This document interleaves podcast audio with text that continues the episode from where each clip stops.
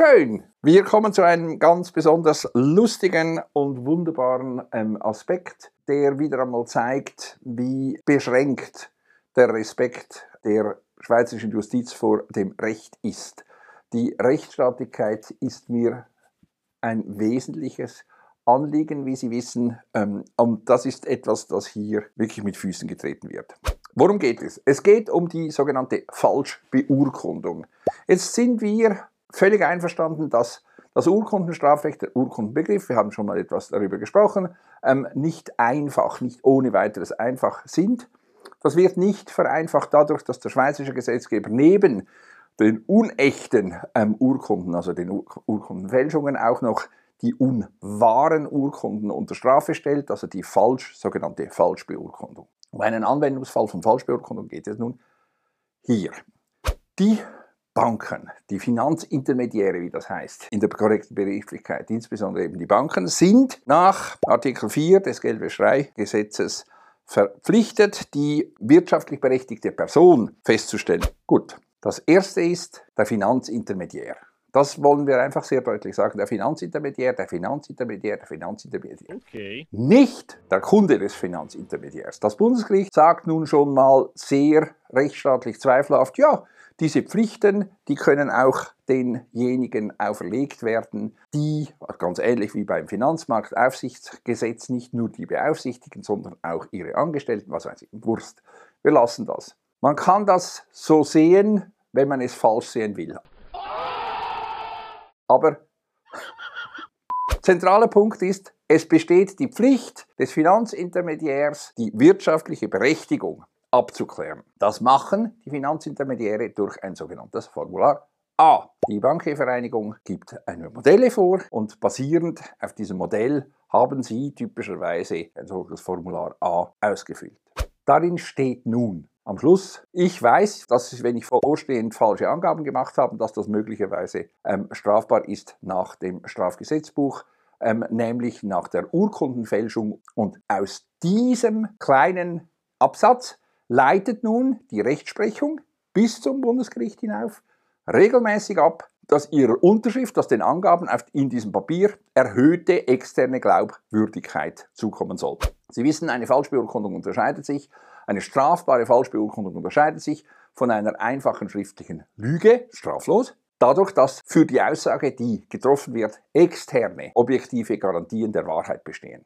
Diese objektiven externen Garantien der Wahrheit sollen nun gemäß der Rechtsprechung darin bestehen, dass derjenige, der die Aussage trifft, sagt, hö, hö, hö, ich weiß, ich muss die Wahrheit sagen. Das ist falsch.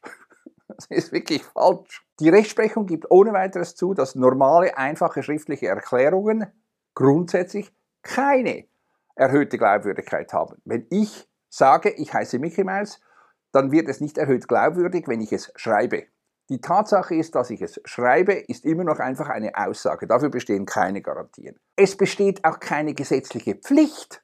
Das ist das Lustige. Das bedeutet, übersetzt, es gibt keine gesetzliche Grundlage, die mich verpflichtet, in einem spezifischen Papier, Formular A, die Wahrheit zu sagen. Jetzt sagt die Rechtsprechung, aber wenn du sagst, dass du weißt, dass du strafbar wirst, wenn du jetzt lügst, dann ist das, was du sagst, erhöht glaubwürdig. Das heißt übersetzt nichts anderes als, wenn ich es lüge und sage, das, was ich sage, ist erhöht glaubwürdig, dann wird es durch diese Lüge erhöht glaubwürdig. Das ist, was die Praxis sagt. Alleine dadurch, dass ich am Ende einer Aussage sage, ähm, noch unterzeichne, ja, mir ist bewusst, ich darf jetzt nicht lügen, es wäre strafbar, ähm, wird es erhöht glaubwürdig. Das ist kreuzfalsch. Wrong, wrong, wrong, wrong. Ich kann nicht durch die Lüge, wenn es nicht durch irgendwelche gesetzlichen Pflichten abgesichert ist, dass ich die Wahrheit sagen muss, dann ist das nicht glaubwürdig. Ich kann lange behaupten, ich werde strafbar. Das ist nicht wahr. Das ist Münchhausen. Ich kann mich am eigenen Schopf aus dem ähm, Sumpf ziehen, indem ich einfach jede beliebige Aussage zu einer erhöht glaubwürdigen mache, indem ich sage, haha, wenn ich jetzt nicht die Wahrheit sage, dann werde ich möglicherweise strafbar wegen Falschbeurkundung. Obwohl es nicht zutrifft, obwohl diese Aussage nicht zutrifft, wird die andere Aussage dadurch glaubwürdig. Wirklich, wirklich unglaublich respektlos. Zusammengefasst nochmal, es besteht keine gesetzliche Pflicht für einen Bankkunden, die Wahrheit zu sagen in diesen Erklärungen. Die entsprechenden Pflichten nach Geldwäschereigesetz treffen den Finanzintermediär, nicht den Kunden des Finanzintermediärs.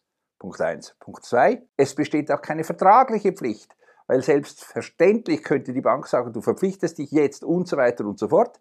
Nur damit wird die Glaubwürdigkeit nicht erhöht. Damit werden vertragsrechtliche Folgen eingeleitet, falls ich nicht die Wahrheit gesagt hätte. Der Vertrag kann dann aufgelöst werden, was weiß ich, die Glaubwürdigkeit, externe, erhöhte Glaubwürdigkeit dessen, was ich sage, kann nicht dadurch erhöht werden, dass ich einfach sage, ich schwöre, ich versichere Ihnen wirklich, Madame, dass ich Mickey Maus heiße. Das wird nicht glaubwürdiger. Das ist nicht extern. Und das heißt übersetzt, es ist einfach eine Aussage. Die Pflicht und die Arbeit bleiben beim Finanzintermediär.